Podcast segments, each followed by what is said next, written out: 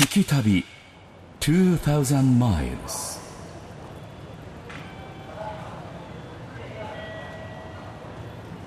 聞き旅2000マイルス旅人の伊門宗行でございます。え番組リニューアルして僕が旅人初めて初回にはなるんですけれどもね、えーどこにいるのか。東京にいます。東京発どこ行くツアーあの矢敷北時代に引き続きなんですが今回はですね中央線文化が色濃く残る街エンタメタウンの阿佐ヶ谷に来ています。阿佐ヶ谷ね、えー高円寺と荻窪に挟まれてる駅なんですけれどもあのなんだろうなやっぱこうサブカルチャーの匂いもね残っていたりしてだけどやっぱ高円寺とか荻窪とか中野とはまた違う雰囲気。僕今の北口の駅前バスのロータリーのところにいるんですけれども。まあまあまあ普通にねショッピングスーパーがたくさん並んでて。ここは駅のところに立ってるときっと阿佐ヶ谷に住まわれてる方もいるんでしょうね。お子さん連れとかねベビーカーをしてる若いファミリーなんかもいたりして、うん、なんか生活の匂いもする街なんですが今日はこの阿佐ヶ谷を、えーぶらりしつつねそのエンタメタウンってどんなところがエンタメなのかななんていうのを楽しみながら回っていきたいなと思っています、えーロケスタート今ギリギリ午前中なんですけどね。さすがにこうガヤガヤしてますね、えー。朝ガヤっつってね。最後までお楽しみに。聞き旅2000マイルズナビゲーターの松本英子です。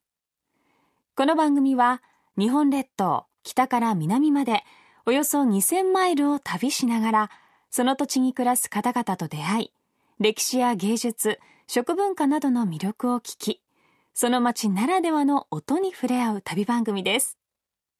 さあ今回の聞き旅は矢敷田時代から続く東京探訪シリーズ。東京発どこ行くツアーエンタメタウン阿佐ヶ谷です。毎回東京の気になるところへ行くどこ行くツアー JFN パーソナリティの伊門宗行さんが聞き旅スタッフとともに気になるエリアをブラブラとお散歩しながら東京の意外な魅力を発見しようというシリーズ企画です。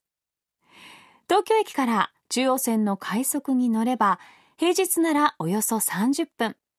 新宿からは各駅停車で5つ目という場所にある杉並区阿佐ヶ谷。もともと農村だった阿佐ヶ谷界隈ですが大正12年の関東大震災以降移住者が急増。住宅地へと変貌してきました。また戦前の阿佐ヶ谷周辺には井伏正治や北原白秋小林滝次といった文士たちが数多く住んでいたことで知られています。そんなことから今でも書店や古書店が多く独自の文化が色濃く残る阿佐ヶ谷ですが商店街も多く賑やかな街でもあるんです。その商店街では毎年七夕祭りや音楽イベントが開催されるなど楽しみもいっぱい。まさに阿佐ヶ谷はエンターテインメントの街なんです。そんな阿佐ヶ谷のエンターテインメントに触れようというのが今回の聞き旅。旅の様子は番組ホームページの動画や旅日記でも楽しむことができます。ぜひホームページをチェックしながら聞いてみてください。それでは東京発どこ行くツアーエンタメタウン阿佐ヶ谷スタートです。聞き旅2000 miles 阿佐ヶ谷の駅出てからね徒歩23分ぐらいのところに面白い映画館があるんですよ。僕も何度か来たことがあるんですけど駅からすぐ近くなんで路地建物もかなりあってコンクリートのなんとなく無機質なものに囲まれている中に土壁の本当にあったかみのあるね建物がボーンと出てくるの。でここだけ色が違うんですよ。なんでかっていうと建物の周りは本当にたくさんの緑に覆われてて一種独特のね雰囲気があるんですが中近づいてみるとねさらに面白いんだけど映画館のほら劇場の前ってどんなことをやってますよ今日ロードショーでってあるじゃないですか。こちらはねあの古い映画やってるんですね。いわゆる名画座。でその他にもあの劇場もあって今日なんかもね今日がきっと初日なのかな小さな劇団が上演するにあたり花束がたくさん飾られててね、えーそれが地下なんですけどね。ザムザっていう劇場があって。フレンチの、えコースが楽しめるレストランもあって、これが山猫軒という名前です。面白いでしょ。こちらの館主一体どんな方なんでしょうね。ちょっと中に入っていろいろとお話を伺っていきたいと思います。映画館ラピュタ阿佐ヶ谷の館主の斉谷亮さんにちょっとお話をね詳しく伺っていきたいと思います。斉谷さんよろしくお願いいたします。どうも、うん。あの外観見て中も見てここの監守ってちょっと羨ましいなって 思うくらい遊び心というか本当になんか大好きなものが詰まっているような気がしたんですけどもこのラピュタ佐賀屋のラピュタっていうのはやっぱりこう天空の城ラピュタから取られたんですか？うんよよく言われるんですよね。ただ、ええ。つけた時にはねあんまりそういうか感じでとにかくビル作ってる時に名前つけなくちゃいけないって言うんでそのずっとこう喫茶店でどうしようかなと考えてる時 はい。あポンと浮かんだんですよね。あラピュタでいいじゃないかって、あこれラピュタ佐賀屋できたのが何年？えーオープンが98年。98年、ええ。あの外観も含めて上映作品も含めてなんですけれども斉谷さんどうしてこの「ラピュタ阿佐ヶ谷」という映画館を作ろうと思われたんですか？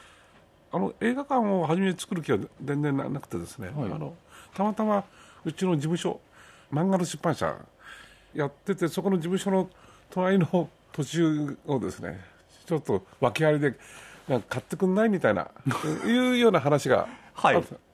あって。そうそうこう出版社だからね。毎月毎月こう本作って毎月っていうこうやってる時にあじゃあ小さなビル作るのもいいかなという。はいうんで作り始めてる時にですね、え池袋の文芸だとかな並木だとかずっとこう日本、ね、東京を代表する名画座がポンポンとこう閉鎖っていうのがあううん、あって、あうん、これは映画館作るしかないかなっていうあいう感じで作りましたね。ー名画座がちょうどなくなっていった時期だったんですね、確かに日本映画っていうのはそのエンターテインメントとして流星を誇っていた時期があってたくさん素晴らしい作品もあるんだけどそれを映画館で見る機会っていうのはないっていうのはうん。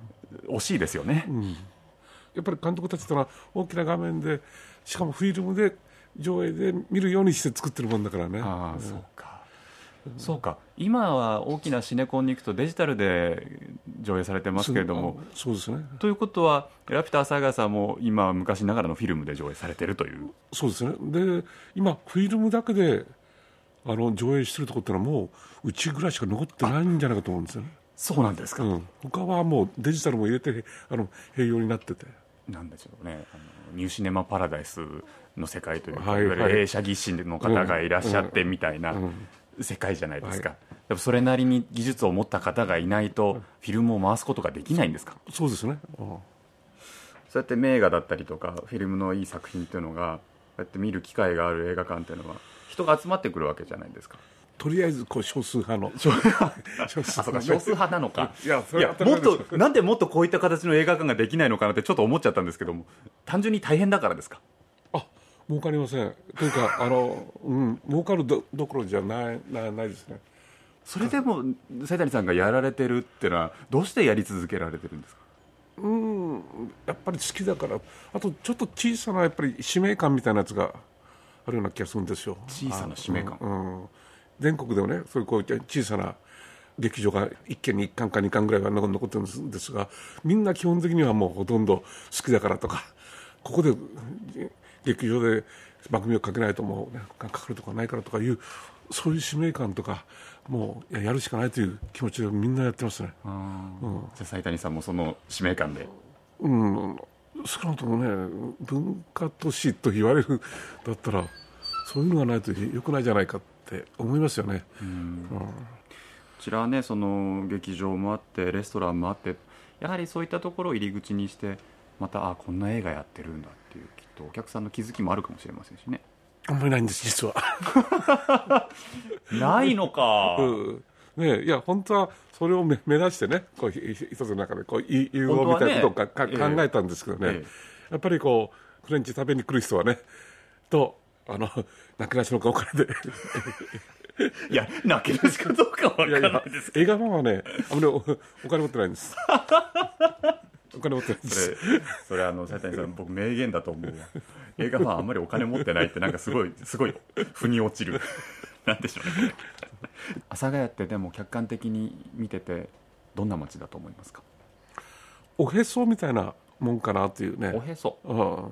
まあ、東京のおへそみたいな感じかなっていう気がしますね。要するに、うん、別案あってもななくても困らないけど、なんとなくおへそがもしなかったらちょっとなんかあれムズムズとするという。確かにね心もとない感じはしますけれども、でもあるからといって特に普段意識してるかっていうとそんなに意識もしないですし、全然、うん、でもね昔これがね母親とつながってて、ね、ずっとつながってたんだと思うとなんかに人間のなんかでつながりみたいなのを感感じますね。すごいいいお話ですね、ああ。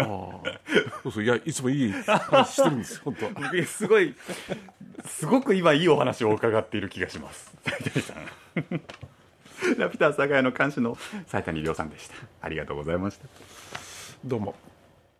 聞き旅2000マイルズ東京発どこ行くツアーエンタメタウン阿佐ヶ谷。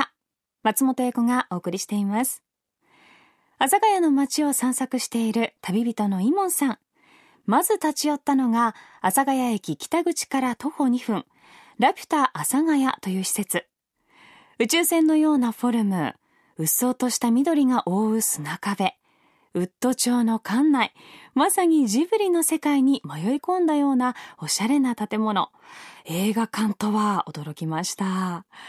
かつて都内にも多くあった名画座が次々と閉館していく中古き良きフィルム作品を上映する映画館を作りたかったと館長の斉谷さんはおっしゃっていました。デジタル映画が主流の今フィルム作品を発掘するのも大変なご苦労なんだそうです。でもこういう映画館が頑張ってくれるからこそ未来の映画制作者も育つわけですからね。できる限り続けていってほしいなと思いましたが。ちなみに現在ラピュタ阿佐ヶ谷では都会の幼稚園の過去から現在をフィルムに収めた長編ドキュメンタリー映画子供は風を描くを上映中。そして10月25日からは昭和の日常を切り取った昭和家庭日常私の家族という作品が上映されるそうです。どちらもタイトルだけで気になる作品ですよね。さあこだわりの詰まった映画館ラピュタ阿佐ヶ谷を後にした聞き旅一行。続いては阿佐ヶ谷の町に根付いた神社阿佐ヶ谷神明宮へと向かいました。聞き旅2000 miles いや本当に広い境内なんですけどもね東京の阿佐ヶ谷にもこんなに静かで自然が豊かな場所がある。中に入ってまいりました阿佐ヶ谷神明宮です。宮司の斉藤弘明さんにお話を伺っていきます。斉藤さんよろしくお願いいたします。こんにちはよろしくお願いします。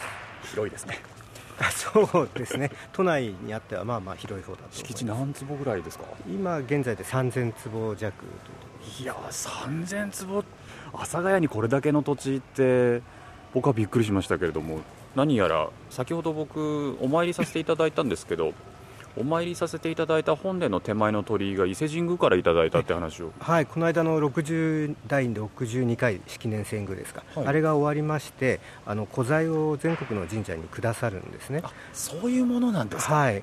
で私どももあの6年前にお宮を、まあ、改修しましたもんで、ええ。その時に、まあ、できたら将来欲しいなと思ってあえて作らずに 待っておいたという。なるほど、はい。でもくださいって言ってそんなに簡単なものではないですよね、そんな簡単なものじゃないですね、はい、やはり伊勢神宮と何か。やはりあの伊勢神宮と御祭神が、まあ、一緒というような関係のあるところでないとなかなかもらえない。ということは天照大神様ね、大神様がはい、こちらの神明宮も祀っている、はい、さようでございます。いやーでも確かにあの鳥居がとても立派で美しいですよね。そうマッチしてますねう本ん。いやてかお社自体もとても風情があって、はい。静かで美しくてっていうのがぴったりいい当てはまると思うんですけれどそうですね。あの、まあ、先代があの作った時にあのどうしても木造でやりたいと。それと神明作りでやりたいということで、まあ、お伊勢様と同じ作りですね、だからか、はい、だからこうマッチしてるんじゃないんでしょうかそうねか、はい。どこかで見たなっていうねなんとなくなんですけれどもあったのはそういうことなんですね、はい。神明作り。見事な能楽堂が。そうですね、まあ、私どもは能楽殿というふうに呼んでるんです能楽殿。はい。これいつ頃建てられたんですか？これはちょうど平成21年ですか。ら6年前ですか、はい、まだだから新しいですね。そうはい。木の感じもね、はい。とても美しいですし、はい。あの描かれてる松の木も立派ですしね、ええこれ普段どんな風に使われるんですか？あのですねお能をはじめあ年4回ぐらいは、まあ、そういった日本の古来の伝統文化を、まあ、発表する場になってるんですけれども、あとほとんど毎週のように結婚式をにも使っております。なるほどな、はここであげたいっていう方多いでしょうね。なんか女性の方には人気があるようですね。で実はその新明宮ならではっていうのもあれなんですけどちょうど僕たち今取材に来てる日が青空骨董市ガラクタ市ええ。やっていて、はい。かなり人がにぎわってるんですけど。そうですね。午前中はもっとにぎわってたんですけどね。これはいつ頃からこのガラクタ市始められてるんですか、とかれこれも20年ちょっと経つんじゃないでしょうか。20年？はい。毎月1回ですね。毎月1回。あじゃあはい。ちょうど僕たちの取材日が当たったんですね,、そうなんか先ほどちょっとぶらっと見てたら外国の方も来られてて。そう外国人の方にこういう日本のアンティークっていうのは人気があるようですね、ううんんせっかくですからね。朝開門前から来てますよ、そんなに人気が。ええ、だから早い者勝ちなんですね。みんな1点しかない出会いですもんね。宮司もたまにちょっと覗いてみたり私も好きなんです 毎回いろいろ交わされるいやいいと思いますよ。でもこういうふうにしてこう神社が地域と密着するのっていいですね。うんあのそう神様にお参りする方だけじゃなくてもええ。いろんな方が来ていただければ、まあ、底上げになるのかなって。あのせっかくですからね僕らもガラクタ市ちょっと見ていこうかなと思うんですが今日はお忙しいところお時間いただいてありがとうごとんでもありざいましたません。ありがとうございました。ぜひ楽しんでいってください。わかりました。骨董市。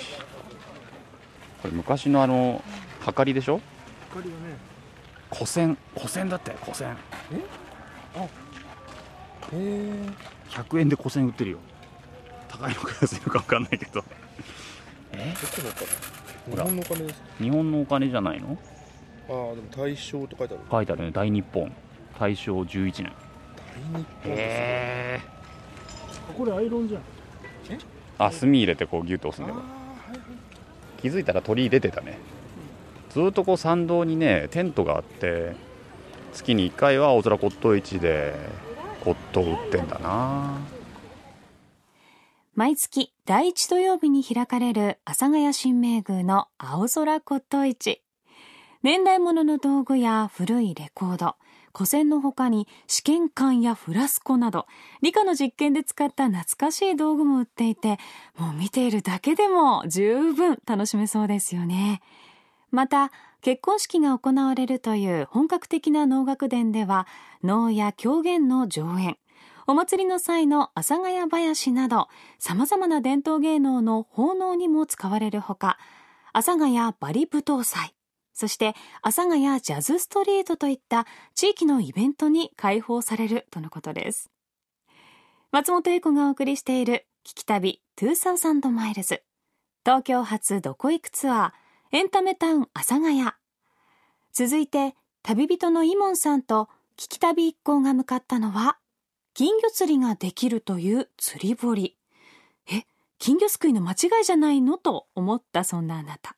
聞き間違いじゃないんです。本当に金魚を釣りに行くんです。Feel the air, feel the landscape. Spread them up in your mind. Kikitabi 2000 miles. 中入ったら本当広い釣り堀なんですよね。金魚の釣り堀、えーこちら鈴木家のご主人鈴木紀明さんにお話を伺っていきます。鈴木さん、はい。よろしくお願いいたします。あよろしくお願いします。こちらの釣り堀って何年前からやられてるんあですか、大正13年からなので 老舗。今年で91年えになります。代々ですか？えー私の祖父が始めました。あじゃあ鈴木さん今はい。3代目そうですすね。はい。三代目になりこれ実際敷地の中に入ってくると割と大きな、ね、池ですよね。そうですね、まあ、金魚の池で10メーター四方ぐらいあるのかな。今鯉釣りの池で20メーターぐらい。20メーター四方ぐらい。今リスナーさんびっくりしたと思うんですよ、ええ。ちょっと待って金魚の池で10メーター四方、金魚どれぐらい放たれてるんですか？えー実際の数は分からないですけど、まあ、1万匹ぐらいは楽に泳いでますよね。1万匹も泳いでるんだ、えなんでこれ、はい。釣り堀で金魚をっておじい様は考えたんでしょ金魚釣りを始めたのは多分ね戦後だとは思うんですけどね。なるほど。それまではじゃあ、はい。普通のそ釣り堀？れまでは鯉とかええ。マブナとか卵釣りとか割と川魚がまず戦前は多かったと思いますね。それが、うん。な何が転換になったんですか？やっぱり川魚が取れなくなった。漁師さんが辞められて水が汚れたりして川魚が取れなくなってで養殖しやすい金魚とか金魚も実際のうちで養殖してたんですよ。あそうなんですか、はいはい。今パーッと見るだけでも本当にご近所の方とか地元の方多分常連さんの方とか。あ常連さんの方多いですよね本当多いですよね。皆さんこう一人でいらっしゃる方の方が多分多いような気がするんですまあ、土日だと家族連れが結構多いですかね、うん、平日はやっぱ一人でのんびりとあの釣られる方多いですね。これおいくらですちなあみに？1時間600円になります。そうなんですか。で、はい。それで竿も貸していただいて。そうですね。竿と餌と込みで1時間600円。ちなみに餌って金魚何食べるんだろう？普通の練り餌ですね。あのじゃあ釣り堀普通の釣り堀と一緒ですか？あ一緒です一緒です、そうなんだ初めてでもじゃあ大丈夫ですね、そうですね。時期あと時間帯にもよりますけどね。やっぱ朝とか夕方のがやっぱ釣れますかね。ちょうど時刻は昼過ぎなんでねお天道さんが一番元気な時間帯。ちょっと食いしぶる時間ですよね。でもここまで来たらねせっかくですからツイート垂らしたい太工房になりたいっていう気持ちもあります。金魚釣りで太工房もどうかと思いますけど体験させていただいてもよろしいですか、あはいはい。よろしくお願いします練り絵を針に入れてじゃあいっといで。ああ池に雪がね 吹いて浮いておりますよ。お静かにこうやって浮きを浮かべるってことないですもんね。なかなか。東京都内で。ここ阿佐ヶ谷ですよ。ちょっと上の方泳いでる子たちもたまに見かけるね。しかしアメンボが多いな。眠くなってきちゃうね。なんか。あげてみようか一回。あもうあ取れてる？餌取れてるじゃん。あらららら。食われたかな？餌だけ。アメンボってこれが最終最終形態？ここからなんかなん？の何かのこう成虫の前段階これ普段しないような会話ができていいですか？確かにね。アメンボが アメンボってこれ最終形態かどうかなんてしないもんな。どうでもいいかな。すごいことに気づいたんだけど、うん。アメンボってうん。本当に一定間隔しか動かないみんなそれぞれ。チュッチュッ。あのさこういうパズルのさうん。一マスずつ動かして合わせる絵合わせするやつあるじゃん。うん。あれみたいだよね。ちょっとアートですよねこの動き方はね。確かにね。アメンボもアメンボって昆虫？6本足生えてるってこと？じゃどうでもいいんだよ。あの顔の前にちっちゃい足ついてんな。これがあるから6本なんだ。だから昆虫だねこれ。聞き旅。2000 miles 聞き旅2000マイルズ東京発どこ行くツアーエンタメタウン阿佐ヶ谷。松本英子がお送りしていますさあ釣り堀鈴木園で金魚釣り体験をした旅人のイモンさんまあ、時間帯というのもあったと思うんですけれどもなかなか思うようには釣れずほとんどアメンボの話しかしてませんでしたねどうやら一匹も釣れなかったようですさて、エンタメタウン阿佐ヶ谷を巡っている今回の聞き旅。続いては、南口側のエリアをぶらりすることに。阿佐ヶ谷昭和会商店街に阿佐ヶ谷一番街、阿佐ヶ谷松山通り商店街など多くの商店街がある阿佐ヶ谷。中でも阿佐ヶ谷パールセンターは駅前から600メートルも続くアーケードが特徴的な商店街です。目の前には商店街があるんだなしかもあのアーケードのね阿佐ヶ谷パールセンターって書いてありますけどもあー時期がちょうどハロウィンの時期になるんで入り口に大きなかぼちゃの提灯がぶら下がってて可愛らしいですね。中入ってみましょうか。ぶらりしてね商店街。やっぱその街を知るのは商店街が一番いいもんね。かなり長いですね。この商店街も。全然こっから出口が見通せないぐらい長い。靴屋さんに薬屋さんメガネ屋さんにラーメン屋さん。生活密着の、えー、杖なんかも売ってたりとかね。お年寄りにも優しい街。あお茶屋さんだね。茶かつお節海苔。松見園さんってのかな。いやここはもう本当に地元密着のお茶屋さんでしょうね。奥にねあの年季の入ったはかりがありましたよ。あこの時計屋さんもこれ古いんじゃないですか？ここはもうもうもう地元の昔からある中村時計店さんね。このショーウィンドウが長い感じ出してるもんね。あでもそのとトイメンも着物のお店があったりとか。このあれですねパールセンターだんだん奥に行くと昔ながらのお店も出てきますね。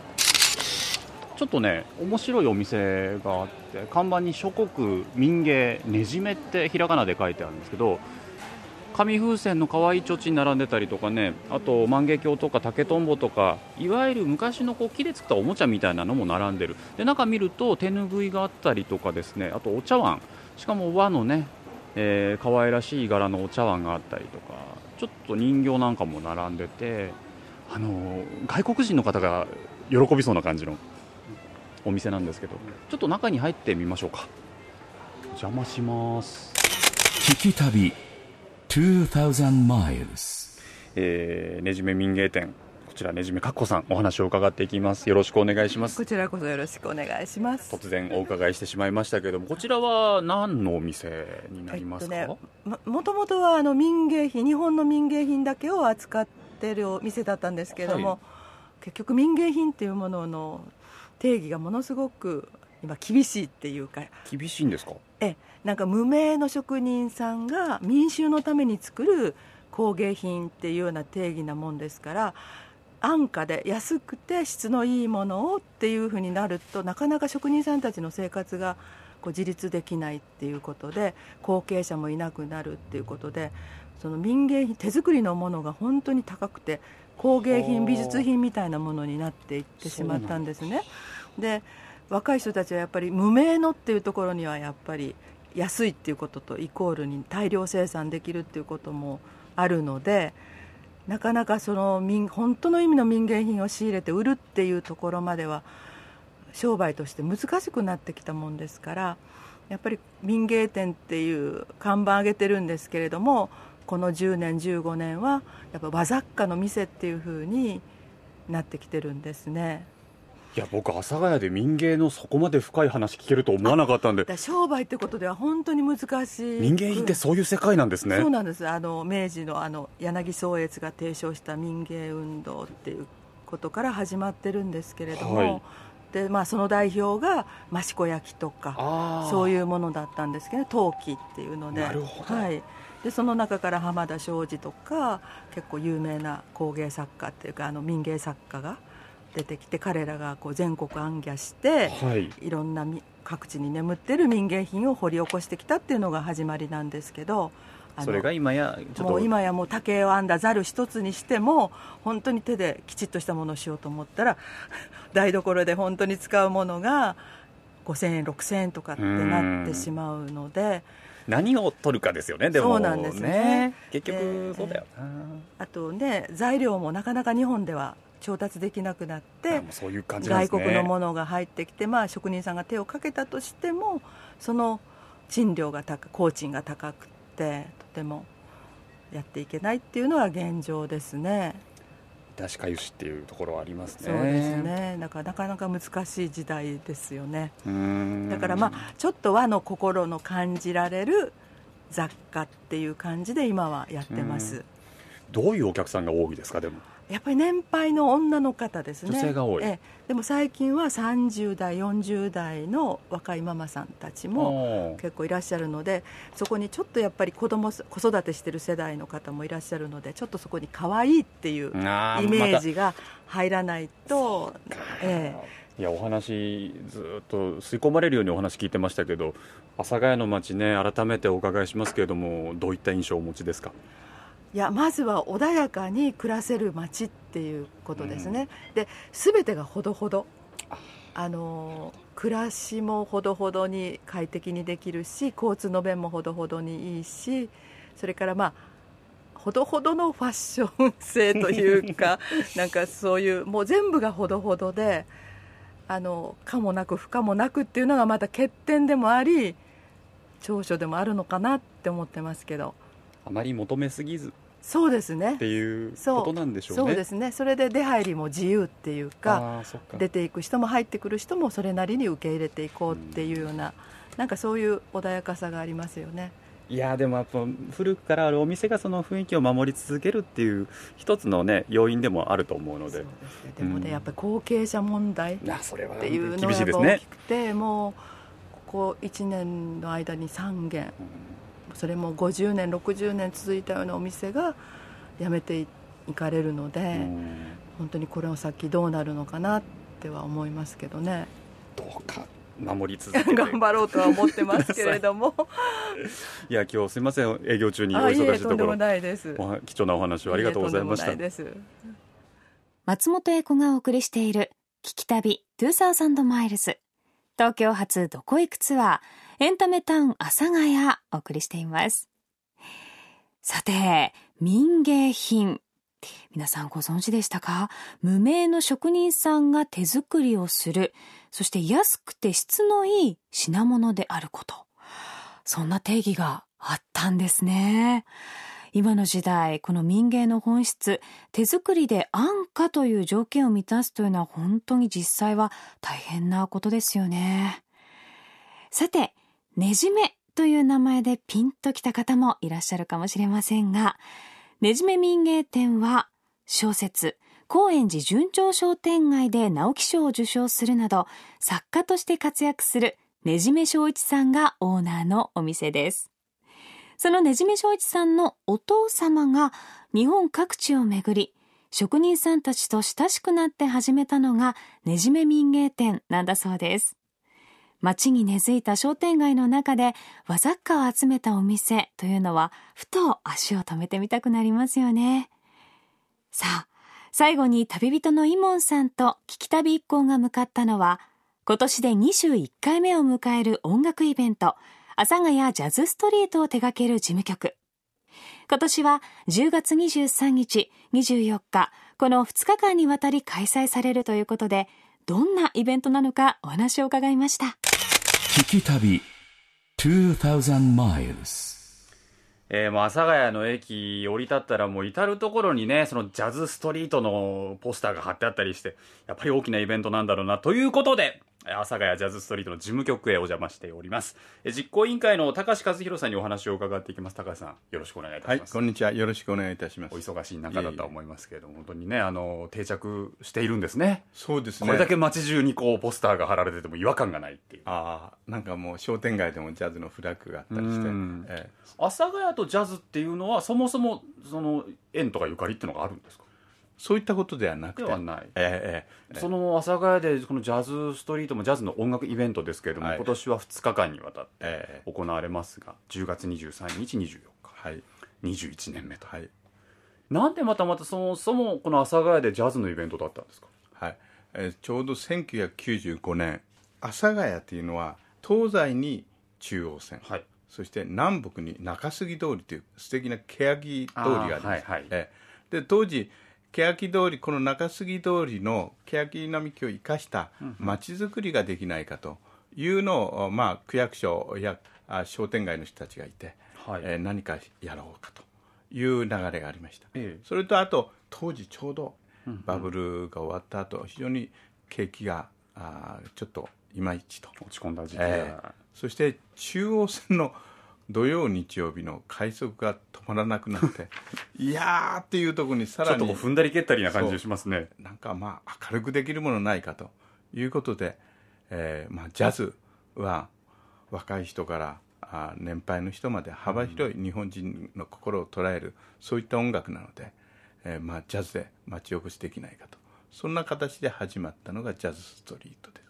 具体的にはその2日間にわたって、ええ。その阿佐ヶ谷の街の中のどんな場所を使ってジャズを行うそれが阿佐ヶ谷の場合に大きなホールとか何もないんですね、えですから逆にそれをもともとの成り立ちがこの中杉通りを生かしてということですから、まあ、ジャズってそういった意味じゃ始まったディキシーもおアメリカの人たちがこうお葬式の聖者の行進じゃないですけど、うん。街をあ練り歩いたり。ですから普通の普段の生活空間でジャズが聴ける。だから神社の境内、うんうんうん。えー教会のホール建設会社さんの1階のショールームですとか区役所の前うん。ですとか、駅前ですとかそういったあいろんな普段の生活空間をその時にはジャズのおステージに変えると。で、えー街中をディキシーランドのですね、えージャズの人たちがディキシーモダンボーイズという人たちこの方々ももう21回ずっとそれから早稲田のニューオーリンズジャズクラブ、はいはいはい。こういった人たちが2日間街を練り歩いて。で同時に、えー普段は喫茶店をやってるお店、はい。あるいは海鮮クラブとかなんかそういったい居酒屋さん。居酒屋ですよね。ええ。それからカフェ、うん。それからあー喫茶店。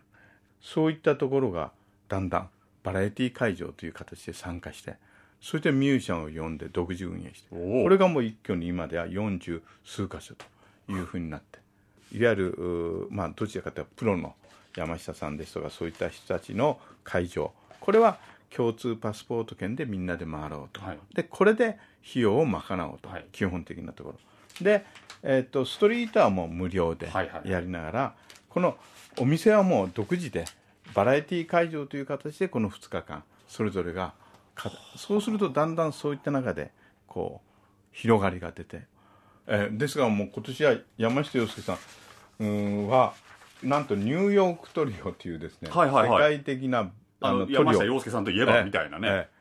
でその新名具その能楽殿で山下洋介のニューヨークトリオ。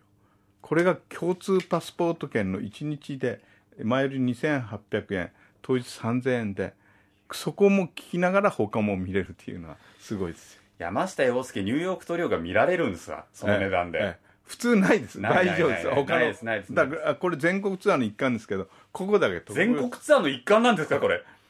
山下さんも粋なことされますね。素晴らしいです。たくさんの方今年も集まるんでしょうね。ぜひ阿佐ヶ谷の街も楽しんでいただきそうですね。練り歩いていただければなと思っております、い、やお忙しいところ高橋さんありがとうございました。どうも。聞き旅。2000 miles 聞き旅2000マイルス今日は阿佐ヶ谷ぶらりお送りしてきましたけれどやっぱり街の声を聞くとか人の声を聞くっていいですね。阿佐ヶ谷の街本当にのんびりしててここ新宿からもね電車でそうだな10分ぐらいなんですよね。全然離れてないのにあっという間にこう人の流れだったりとか人の物腰だったりとかがのんびりゆったりするんだよな。だからといってじゃあすごくこう田舎田舎してるかっていうとそういうことでもないんですけどね。なんかこの町に住んでる人は本当にこの町の速度を愛してここに住んでるんだなっていう気もしました。でその速度っていうのはどういうことかっていうとなんか楽しいことしたいけどでもなんかこう無理しないで楽しもうよみたいな。その流れが実は阿佐ヶ谷のどこかしこにもあってですね。あのロケなんで取材と取材の場所は僕たち歩きながら移動するんですけれども歩いてる感じも気持ちがいいんですよね。うん。なんかこう聞き旅に変わって初めてのこう街ぶらりでしたけどね。すごくいい街をぶらりできたような気がします。まだまだ中央線沿線はぶらりする価値がたくさんありそうですけどね。また次回を楽しみにしたいと思います。というわけで聞き旅2000マイルス旅人は伊門宗行でした。聞き旅2000マイルズ。東京発どこ行くツアーエンタメタウン阿佐ヶ谷。松本英子がお送りしてきました。えー、私はですね、実は阿佐ヶ谷、駅前の商店街のお店にちょっとご飯を食べに行ったことがあるくらいで、周辺に足を伸ばしたことがないんですよね。なので、まさかこだわりの映画館だったり、金魚の釣り堀があるなんて本当に知りませんでしたし、ねじめ正一さんがオーナーのお店があることも初めて知りました。えそして阿佐ヶ谷新名宮の青空骨董市もそうですけれどもね、ジャズストリートだったり、イベントも街ぐるみでたくさん行われるようですから、これからも楽しみです。ぜひぶらりしてみてはいかがでしょうか。この旅の様子は番組ホームページの動画や旅日記でも楽しむことができます。アドレスは jfn.jp スラッシュ旅 jfn.jp スラッシュ旅また放送終了後はポッドキャストでも配信をしていますので、ぜひチェックしてみてください。聞き旅2000マイルズ。ナビゲーターは松本英子でした。